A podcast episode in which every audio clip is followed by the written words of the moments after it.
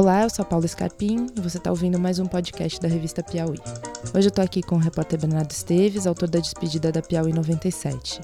O Bernardo pesquisa o tema do aquecimento global. Já publicou em 2011 a matéria Contadores de Carbono, sobre como o Brasil calcula a emissão dos gases, e em 2013 a reportagem Clima Mal Parado, sobre como os governos vinham evitando o tema. Esse mês, o Bernardo acompanhou o colóquio Os Mil Nomes de Gaia, aqui no Rio de Janeiro, que foi organizado pelo antropólogo Eduardo Viveiros de Castro e trouxe celebridades do mundo das ciências, como o antropólogo Bruno Latour. Bernardo, antes da gente começar a nossa conversa, eu vou colocar aqui um trechinho da gravação que você fez do colóquio. Bom dia. Bom, eu queria primeiro fazer um depoimento. Olha só, eu não sou da área, eu conhecia muito pouco desse assunto.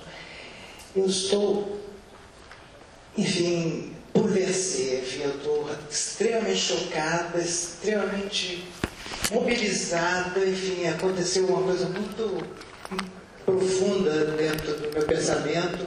Minhas convicções políticas foram todas por água abaixo por causa do que vocês têm dito aí. Bom, em segundo lugar, queria fazer uma pergunta pessoal ao Alexandre e a todos que detêm esse tipo de conhecimento como é que vocês conseguem dormir e ser felizes todos os dias? E se você, se você Alexandre, tem filhos, e onde é que você mora? Sabe? Porque diante da catástrofe, realmente, eu não sei, eu tenho netos, eu estou aqui pensando, meu Deus, daqui a 25 anos, o que será que vai acontecer com meus netos? Enfim, é, essa é uma pergunta que eu queria fazer. Sim, eu tenho é, dois filhos e, né, moram lá comigo no Ceará, a Bárbara e o Arthur. É, tenho também gato. E assim, como é que eu consigo tocar adiante jogando dopado? O palestrante que responde à pergunta da espectadora é o físico Alexandre Costa, da Universidade Estadual do Ceará. Na reportagem você conta que numa conversa com ele, ele disse: Uma década atrás precisávamos da esperança das pessoas. Hoje queremos o desespero.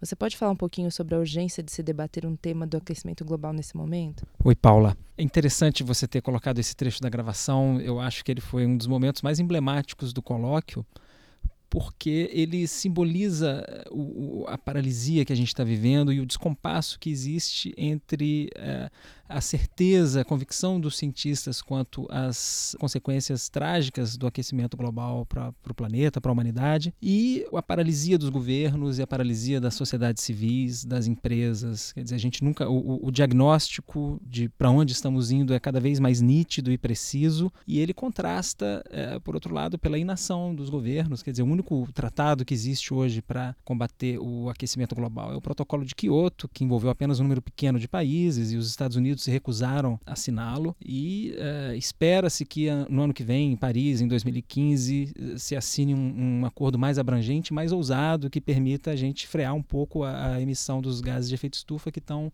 provocando o aumento da temperatura. E esse episódio ele é, é muito sintomático também de um certo curto-circuito que existe entre as, as convicções dos cientistas, como eu estava dizendo, e o alastramento dessa mensagem pela, pela sociedade. Não tá o, a gravidade do que está acontecendo não está chegando a todo mundo, que talvez passe pela enormidade do que se pede de todo mundo, que é uma, uma mudança de paradigma econômico. A gente precisa mudar a nossa maneira de produzir, a nossa maneira de consumir. Se a gente quiser sair dessa sem grandes consequências para o planeta e para um grande número de espécies vivas, a gente precisa, a humanidade e, e, as demais espécies, precisamos todos estar vivendo um mundo muito diferente daqui a algumas décadas. E não, não há sinais, tanto dos governos quanto das sociedades, de que a gente esteja caminhando nessa direção. E uma questão muito interessante que foi colocada nesse colóquio é justamente como os cientistas sociais têm uma contribuição importante a dar nesse sentido. Essa é uma a questão do, da mudança do clima. Costuma ser muito ser tratada pelos cientistas naturais, pelos climatologistas biólogos, físicos, e pelo visto, o fato de eles estarem fazendo essas constatações tão graves, com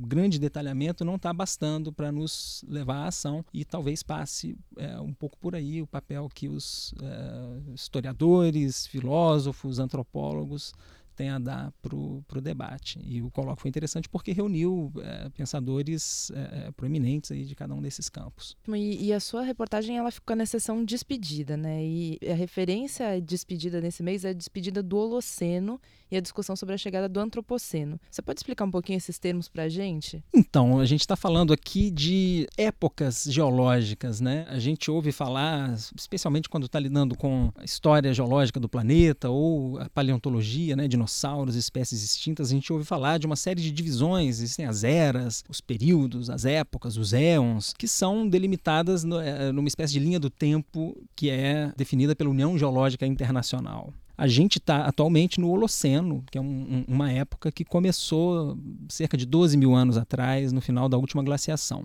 Só que é, uma série de cientistas tem, tem proposto, desde o, o, começo desse século, que, na verdade, a gente deveria mudar essa classificação. A gente deveria considerar que não estamos mais no Holoceno, mas sim num outro, numa outra época em que a influência humana sobre o planeta é tão grande que ela poderá ser percebida no futuro, seja por geólogos, paleontólogos, enfim, pesquisadores de daqui a muitos anos, olhando para os rastros que a gente está deixando no solo, eles vão saber dizer que a gente alterou a composição da atmosfera de forma brusca e repentina, vão saber que a gente motivou a, a extinção de inúmeras espécies, vão saber que a gente começou a, a, a depositar toneladas de, de lixo plástico, radioativo, enfim, uma série de materiais que antes não, não, não eram encontrados no solo. Então, enfim, a ideia por trás do, do antropoceno é que estamos, num, num, estamos vivendo numa época em que a, a, espécie humana se tornou uma, uma força geológica, um agente de transformação do planeta, a ponto de isso é, motivar uma, uma, uma, troca de nome oficial da época. Isso foi proposto, a União Geológica tem, vem refletindo sobre isso e vai discutir no Congresso de 2016 se oficializa de fato